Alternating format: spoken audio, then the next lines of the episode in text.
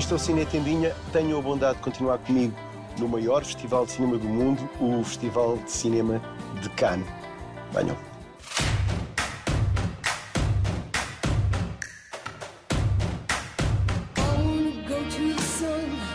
E continuamos então na Odisseia do 74º Festival de Cannes, edição onde todos éramos obrigados a ser testados constantemente e em que a transgressão e o cinema dos limites triunfou. Cannes foi o comeback certo para o cinema da autor. Acredito que depois desta leva, o pessimismo constante da frase Ah, o cinema já morreu, também deve abrandar, pelo menos. A Palma de Ouro foi para este Titã de Julia Ducournau, história de aberrações carnais e psicológicas. Era a minha palma e fico mesmo feliz. Diria, sem ser mitómano, que está aqui o mais exaltante filme francês dos últimos anos. Adorei também a maneira como Spike Lee, sem querer, anunciou logo o prémio no começo da cerimónia. The film that won the Palme d'Or is Titan. Wait, wait, wait. Quem saiu de mãos a abanar do palmarés foi este Red Rocket de Sean Baker, comédia amarga sobre uma estrela porno a regressar a casa. A casa é uma localidade parvónia no meio do Texas. Baker a filmar luzes com um olhar muito próprio, mas falta aqui vitalidade. Dior, hoje começámos a construir um borboletário. Já não me lembro quem teve a ideia e não me parece que vai correr bem. O ambiente está pesado desde ontem. Tem estado frio para agosto.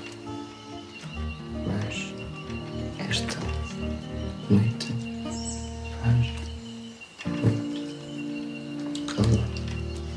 Podíamos fazer uma festa. Na quinzena dos realizadores tivemos cinema português, Diários de Otsoga, de Maurinho Fazendeiro e Miguel Gomes, filme feito em confinamento com o Covid como protagonista. É uma pequena maravilha, filme de verão aclamado já pela crítica francesa. Na sessão oficial, os aplausos foram mesmo sentidos. It began as a holiday. Eager to escape a bright future on the Great Plains, Arthur Howitzer Jr. transformed the series of travelogue columns into the French Dispatch, a factual weekly report on the subjects of world politics, the arts, high and low, and diverse stories of human interest. You don't think it's almost too seedy this time? No, I don't. decent people. It's supposed to be charming. He assembled a team of the best expatriate journalists of his time Berenson, Sazerac, Kremens, Roebuck Wright.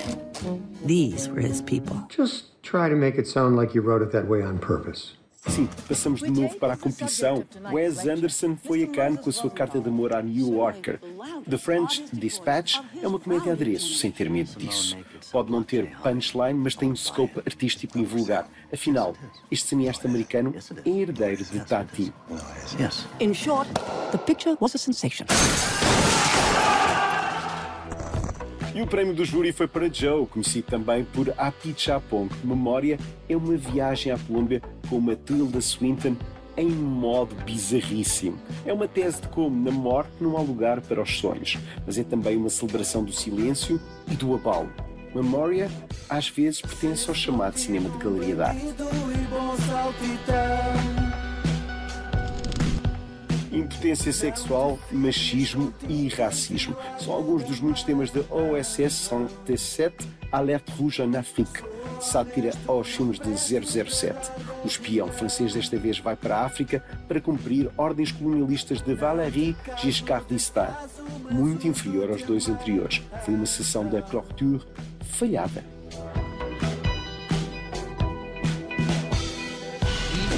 Desilusão também francesa Bergman Island, de Mia Hansen Love, cineasta que nos leva até Faro, ilha sueca conhecida pela estadia de Ingmar Bergman. O filme tenta fazer turismo cinéfilo nos locais onde Bergman filmou e se estabeleceu. Seja como for, há aqui algo precioso. Os atores Vicky Krieps e Tim Roth. Em breve, mostra a entrevista. Fiquem agora com Amuse Bush. I think I saw you and I knew I cannot take you serious. Uh, you can't. Why would you? Yeah. I mean, I mean, I definitely with this. What do I do? There's nothing I can do with this. You know, it's you cannot take me seriously. Why would I take you seriously? I have no reason to. And so we went on for six weeks. Conversa foi bem boa, prometo. Entretanto, acredita, em Cannes vi também coisas muito fortes a nível do realismo, mas também objetos de um fascínio fantasista. Se o Covid fez bem aos artistas do cinema, bem, não sei. Sei que o lugar do espectador foi desafiado, mesmo com grandes falhanças, como por exemplo O Effort, de Nabil Ayush, ou The Story of My Wife, de Ildiko Ayaniedi.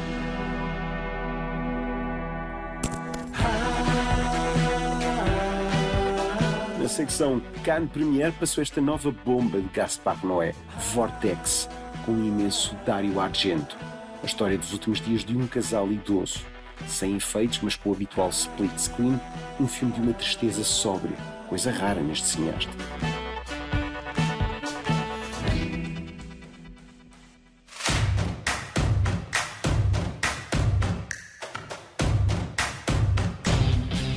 De Cannes para Lolé, onde, através da fantasia de Andrew Hutton, se roda The Infernal Machine.